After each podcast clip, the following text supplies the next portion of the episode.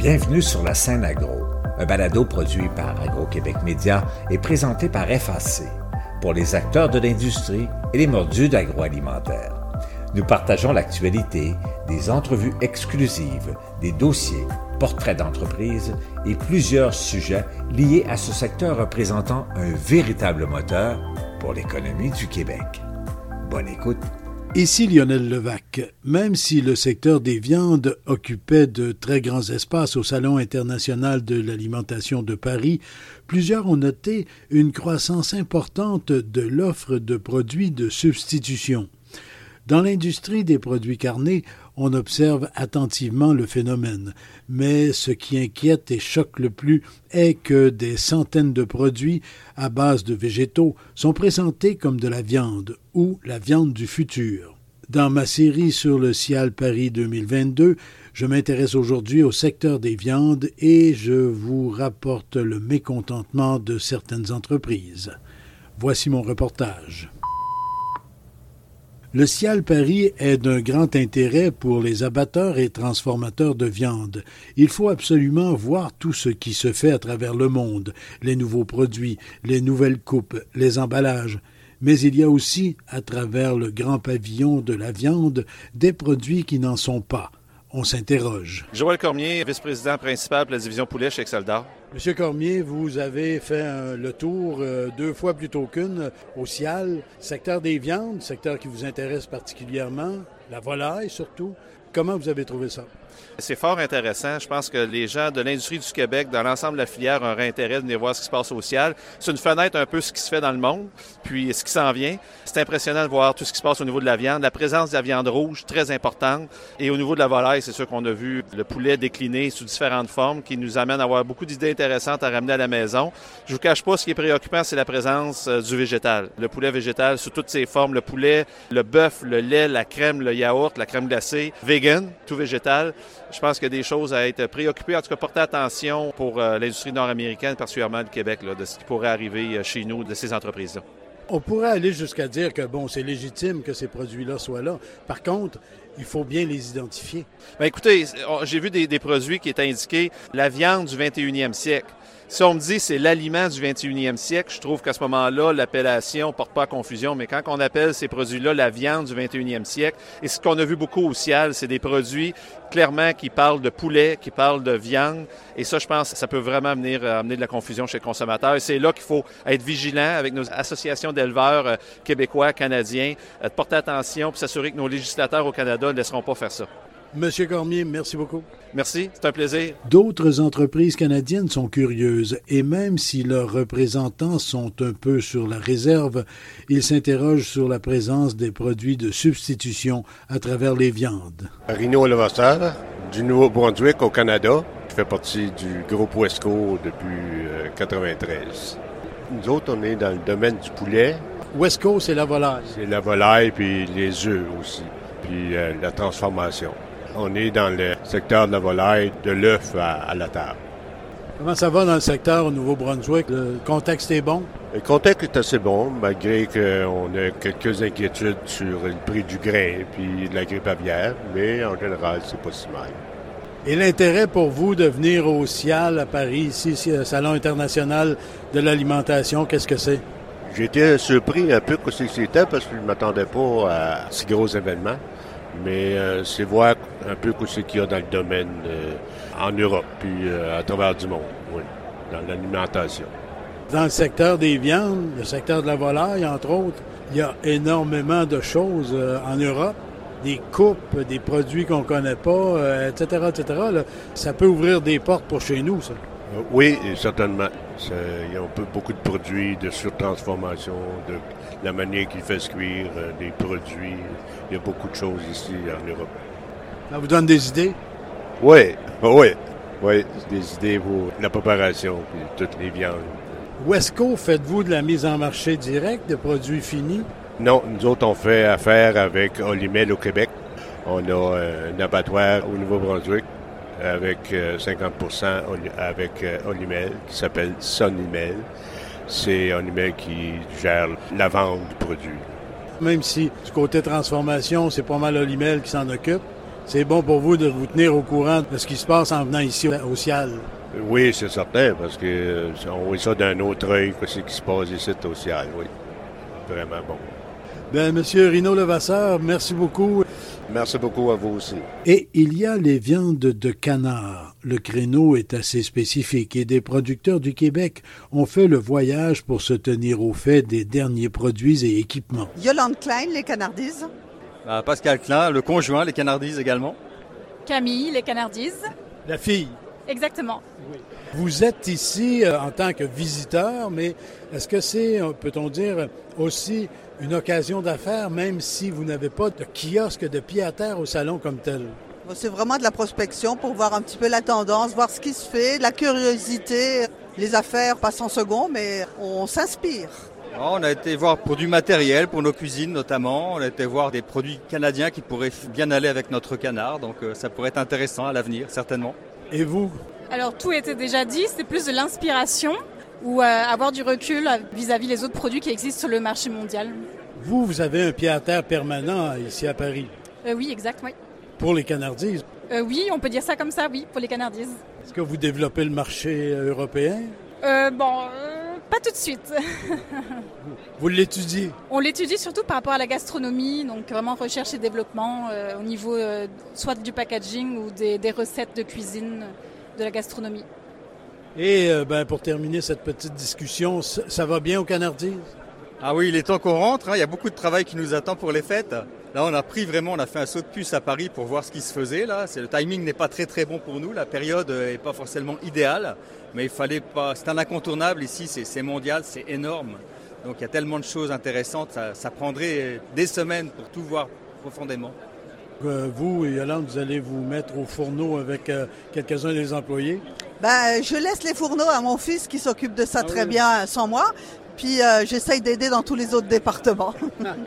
ben, merci beaucoup. Puis bonne saison parce que c'est une grosse saison pour vous, le Noël qui s'en vient. Là. Absolument. Là, on attend le 1er janvier avec impatience. Effectivement, le 1er janvier, on relâchait nos efforts. Mais là, on, pousse vraiment de l'avant, là, en tout cas. Et merci à vous aussi. Ben, merci, euh, merci à vous aussi. Il y a aussi le bœuf omniprésent, le porc également, qui occupe une place plus que respectable au Cial Paris. Dans ces catégories également, on s'inquiète des produits de substitution. Laurie Anne Couture. De l'entreprise? Alfred Couture Limité. Vous n'avez pas des meuneries, vous autres? Oui, une meunerie à Pintante. Et donc, vous fournissez les moulets et d'autres services à des éleveurs, en particulier dans le porc. Oui, dans le porc, euh, dans le poulet, dans le dinde, les poules pondeuses, puis euh, les vaches laitières. Et là, vous êtes euh, au Cial, à Paris. C'est quoi l'intérêt pour vous? Qu'est-ce qui vous intéresse ici? En fait, c'est de voir qu'est-ce que les autres pays font, tout ce qui est l'emballage, le marketing, ces choses-là, puis voir la viande des autres pays. Il y en a beaucoup de viande ici. Oui, c'est très, c'est quand même un petit peu différent de chez nous. Donc, c'est intéressant. Dans les choses que vous avez vues jusqu'à maintenant, est-ce qu'il y a des choses qui ont attiré votre attention particulièrement? Bien, c'est sûr qu'on voit de plus en plus de, de produits euh, fausses viandes, comme le Beyond Meat, ou ces choses-là, mais qu'il y a beaucoup plus ici qu'au Canada. Donc, c'est un petit peu inquiétant pour la viande. Mais, mais c'est un peu bizarre qu'on ait placé justement des kiosques de viande euh, de fausse viande, comme vous dites, là, à travers l'industrie de la viande.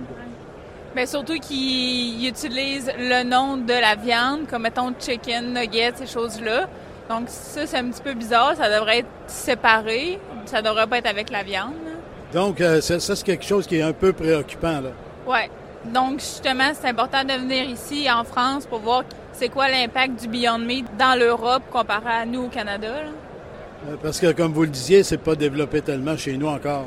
Non, mais ça commence. Donc, euh, justement, il faut comme être à l'affût de tout ça, des tendances des autres pays, pour voir si la tendance, ça va augmenter au Canada ou ça va diminuer. Merci beaucoup, puis euh, bonne fin de salon. Est-ce que vous allez avoir le temps de tout visiter? On va essayer de tout visiter, mais l'important, c'est de faire tous les secteurs de la viande. Bien, merci beaucoup. Ça fait plaisir. Le Cial est avant tout une foire commerciale Dans les viandes, comme dans les autres catégories alimentaires, on trouve des produits de créneaux bien spécifiques et souvent qui ont une histoire. Par exemple, le porc qualité Ardennes en Belgique. Philippe van Olderbeek, un, nom typiquement flamand. Mais j'habite en Wallonie, dans les Ardennes belges. En Belgique, tu as les néerlandophones, les francophones et les germanophones. Et moi, je suis plus germanophone avec un parent flamand. Donc, je suis un peu vrai belge. Je, suis né en Wallonie, euh, mes parents viennent de Flandre et moi j'habite côté germanophone, belge. Voilà. Donc moi je suis responsable commercial, nous vendons des porcs de notre filière PQA, c'est-à-dire que nous on vend des porcs de notre propre élevage, on a notre propre alimentation, on travaille sans OMG, sans antibiotiques, nos porcs sont abattus au CO2, c'est-à-dire qu'on les endort avant de les abattre. Donc on les endort comme à l'hôpital. Donc ils ne sont pas électrocutés, quoi que ce soit. C'est vraiment le bien-être absolu. Quoi, hein. Puis nous, on nettoie pas nos cochons dans l'eau, comme on voit à la télévision, dans l'eau euh, bouillante, par l'eau à 72 degrés. Nos cochons sont lavés à la vapeur. L'avantage, c'est que chaque cochon est nettoyé avec une vapeur propre. Donc on ne mélange pas les bactéries, les urines, euh, tous les microbes qu'il pourrait avoir. Donc comme je disais au début, nous, on n'achète pas de cochons, donc tout est élevé chez nous. Nous transportons nous-mêmes les cochons vivants à l'abattoir avec nos propres camions. On abat nous-mêmes, on transforme la viande nous-mêmes, nous faisons nos charcuteries nous-mêmes et nous livrons nos clients nous-mêmes, principalement en Belgique et un peu limitrophe, que ce soit un peu le nord de la France, l'Allemagne, Luxembourg euh, et aussi on a deux trois clients hors, dire comme l'Italie et l'Espagne. On voit sur l'illustration, la photographie qui est là, on voit des cochons qui sont à l'extérieur. Est-ce que vous les élevez comme tels à l'extérieur? Nous, tous nos cochons, que ce soit bio, pour fermier ou pour plein air, ont toujours un accès à l'extérieur. Donc nos cochons sont obligés sur paille avec des câbles pour faire, on va dire, manger et faire les excréments. Un cochon, quand il a sa place, comme on voit ici, quand le cochon lui donne la place, le cochon n'ira jamais faire ses excréments où il dort. Il ira toujours faire ça sur les cabiotis. Donc chez nous, la paille sert à ce que le cochon dorme dessus. Et quand le cochon a envie d'aller promener dehors, il va, il va sa guise promener dehors. Donc il n'est pas concentré sur un mètre carré et qui ne doit pas bouger. Le cochon, comme on voit ici, il y a ces petits cabanons dehors ou bien des, étapes avec des portes ouvertes. Et le cochon, il rentre, il sort à sa guise. Quoi. Et c'est pour ça qu'on a des plus beaux muscles, le cochon, il bouge. Est-ce que vous avez des certifications reconnues particulières pour vos produits? Et vos produits, vous en avez toute une gamme. Là. Oui, on, pour l'Allemagne, enfin, on est reconnu, pour la Belgique, on, a, on est contrôlé euh, bio, pas certifié. On a, enfin, on a IFPS, enfin, on a tout pour l'Europe, on va dire. Maintenant, pour les pays européens, de toute façon, on ne livre pas. sinon, on a toutes les certifications adéquates. Quoi, hein. Tout est contrôlé. Que ce soit pour des organismes français comme des organismes allemands quoi, et belges. C'est un marché donc européen, vous n'exportez pas, outre Europe. On exporte aux clients qui recherchent cette alternative, parce que maintenant, on va dire comme ça, notre cochon, on fait aussi du bio, mais notre port plein air ou port fermier, le cahier de charge qui est au ministère fédéral de la Belgique de l'Agriculture, notre cahier de charge est aussi strict pour le port fermier que pour le port bio. Donc nous avons de plus en plus maintenant, surtout aujourd'hui, à l'heure actuelle, avec la crise économique, beaucoup de gros industriels qui font des charcuteries bio ici et là cherchent une alternative. Donc ils sont plus axés sur le port fermier parce que le prix c'est vraiment, on va dire, un peu plus cher que le conventionnel, mais beaucoup moins cher que le port bio. Donc on a de plus en plus de clients maintenant qui recherchent l'alternative, le porc bien-être. Quoi. C'est déjà le cas en Allemagne. En Allemagne, ça s'appelle ça le, Schwein-Tierwohl, classe 3. Ça veut dire que les cochons doivent être nourris sans antibiotiques, sans hormones et avoir un espace de sortie. La gamme de vos produits, vous en avez combien de produits? 30, 40 Oh, je ne saurais pas vous dire. On, dire. on a déjà une gamme assez large et euh, on essaie toujours, pour un client, si on n'a pas ça dans notre gamme, on va essayer d'adapter notre gamme au client. Quoi. On s'adapte au client. Voilà, donc on n'a pas de gamme vraiment, si je vous dis qu'on a 10, 15, 20, 30, 45 gammes, non. On a notre gamme, et dans notre gamme, si le client dit oui, moi j'aimerais bien avoir ici, comme on voit les tomahawks de porc, ben, c'est un client qui a demandé est-ce que je peux avoir ça? C'est possible de faire ça pour le reste, la restauration. Donc on s'adapte à la demande du client non pas en charcuterie, mais beaucoup en, découpe de viande fraîche ici et là. En charcuterie, nous restons basiques avec des salaisons, parce qu'on livre la plupart du temps, c'est toujours des boucheries-boucheries. Mhm. Donc les bouchers font eux-mêmes leur pâté, euh, leur jambon cuit et tout. Mais pour faire des salaisons type jambon sec, jambon d'Ardenne, c'est des préparations qui prennent 8, 9, 10 mois de travail de séchage. Et les bouchers aujourd'hui n'ont plus le temps de stocker et de faire eux-mêmes. Donc on a beaucoup de petites euh, boucheries artisanales où on est spécialisé dans les IGP. Donc les IGP, c'est des produits qui sont contrôlés par, comment on appelle ça? Identification géographique protégée. C'est ça. Le jambon qui est là en Italie, on dirait que c'est un prosciutto. Comment vous l'appelez, vous? Non, non, non. Ça, c'est un style. Pour ceux qui connaissent, c'est un style de jambon forêt noire. Donc, c'est un jambon séché, salé et séché. La différence avec un jambon italien, comme vous dites, ou bien un jambon espagnol, c'est que le jambon espagnol va être séché et salé avec du sel marin. Donc, c'est un sel iodé. Ici, non, c'est du sel normal. Donc, le jambon a un autre goût. C'est comme si vous ferez un jambon forêt noire en Allemagne, sauf qu'ici, il n'est pas fumé. Il n'est pas fumé. vous pouvez goûter, si vous voulez. La différence entre un, jambon italien ou espagnol, en général, ils seront salés au sel marin.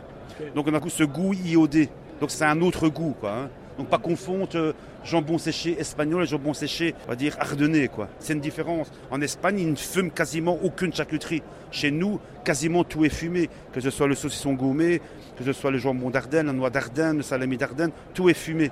Mais pas en Espagne. En Espagne, c'est toujours séché à l'air marin c'est ça qu'on a ce petit goût iodé comme ça dedans. Est-ce que votre marché, c'est simplement le marché de la distribution vers la revente, vers des commerces, vers des, restaurants, où vous avez de la clientèle directe?